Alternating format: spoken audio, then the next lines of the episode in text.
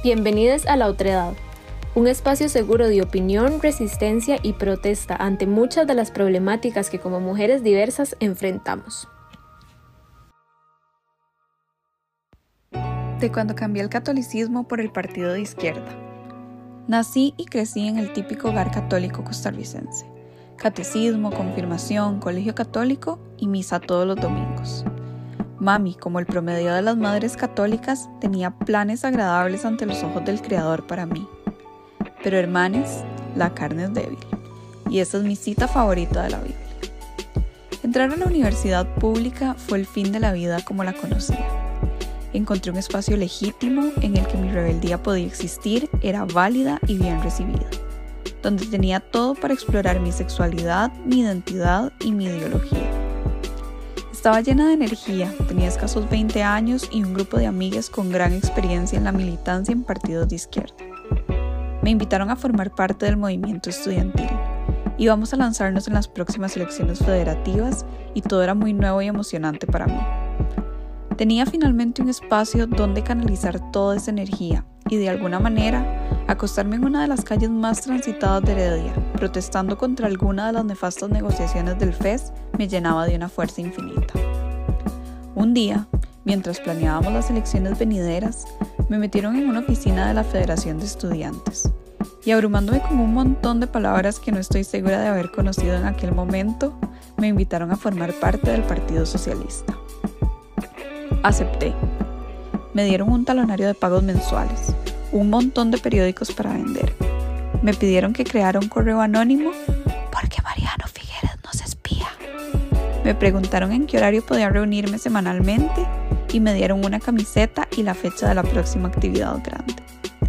El ambiente dentro del partido era muy emocionante, había muchísimo que hacer y muy poco tiempo. Una revolución para la cual prepararnos y un siempre presente sentimiento de paranoia. Me quedé un par de años, incumplía con las mensualidades y le vendía todos los periódicos a mi abuelo, el liberacionista, quien a pesar de no estar de acuerdo, me ha apoyado por encima de todo. Pero pertenecer al partido trae algunos acuerdos implícitos y de construir todo aquello con lo que crecimos era uno de los más importantes. La religión, en mi caso, era totalmente incompatible con este nuevo estilo de vida. Lo que no sé si saben es que cuando la religión ocupa un espacio tan grande en nuestro imaginario, ese espacio necesita rellenarse con algo. Y me obsesioné. Toda mi vida giraba en torno al partido y la gente que me rodeaba estaba muchísimo más obsesionada que yo. Habían estudiantes de Derecho, Comunicación, Ciencias Sociales y Agrarias, con futuros verdaderamente prometedores, que por vender periódicos y tener discusiones intelectuales estaban retrasando seguir adelante con sus vidas. Éramos, en su mayoría, un montón de jóvenes con las hormonas a tope, descubriendo un espacio en el que podíamos hacerlo todo. Todos habían cogido con todos y la agenda política nunca dejaba de importar, ni siquiera cuando estábamos borrachos en el 88 cantando karaoke. Menos cuando estábamos borrachos. Justo al igual que con la religión, en el partido, cuando no hay acuerdo con algo, emprenden con un mecanismo de seducción y opresión que termina cuando una cede y llega al acuerdo que esperaban en un principio. Porque en realidad, en el Partido Socialista no hay mucho espacio para las diferencias y gana quien tiene mayor retórica y conocimiento del mismo. Bueno, y honestamente, en los casos aislados de aquellas personas que se rebelan contra ese mecanismo, el ciclo natural de la vida toma control la persona se separa del partido y procede a crear uno nuevo. Y por eso, amigues, es que existen aproximadamente 8 millones de partidos socialistas que defienden más o menos lo mismo, pero se odian entre sí. ¿Ustedes sabían que algunas de las características más relevantes de una organización religiosa peligrosa son lealtad absoluta, exclusividad, inversiones económicas, confusión doctrinal, presión de los compañeros, la paranoia y la escatología. ¿Les suena similar a lo que ya les conté? Por aquello de que no, hablemos de cómo al igual que en la religión, en el partido hay Biblias, profetas y todo un conjunto de símbolos. El capital, el manifiesto comunista, la revolución permanente.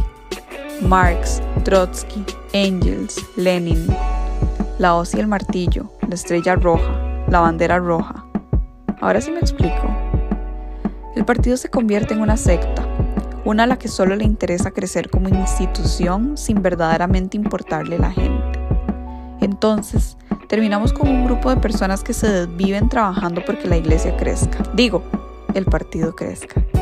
En lugar de estar velando por la gente que juran están representando. Pero bueno, hasta acá ni siquiera he conversado con ustedes sobre el machismo dentro de los partidos de izquierda y cómo se parece al de la iglesia. Recuerden que el patriarcado es tan ágil que está impregnado en todo lo que nos rodea, incluso en los espacios donde se supone que no debería existir. Rechazar cosas alegando que son pequeño burguesas es de los pasatiempos favoritos de los líderes socialistas. Estar en contra del lenguaje inclusivo es un ejemplo muy claro de ello. Pero el problema real es que no tienen la intención de tomar acciones palpables en pro del movimiento feminista, LGBT o incluso campesino. Porque a veces pareciera que para ellas el apoyar estas causas es nada más un requisito con el que deben cumplir mas sin embargo nunca terminan de comprometerse realmente. Y esa falta de interés se ve claramente demostrada cuando algún caso de machismo o acoso se eleva a la Comisión de Moral y ésta decide cambiar de regional al ofensor en lugar de separarlo del partido, porque esa persona es un cuadro figura y no lo pueden perder. Justo como históricamente la iglesia ha actuado con los sacerdotes pederastas. Y bueno, ejemplos de acoso hay miles, como cuando en la inauguración de uno de los locales del partido tuve la osadía de ir con una blusa que no tenía espalda, y uno de los líderes más importantes me llenó de miradas acosadoras frente a otras lideresas. Aún así, su justificación fue que solo estaba viendo, dejando que ahí muriera la flor.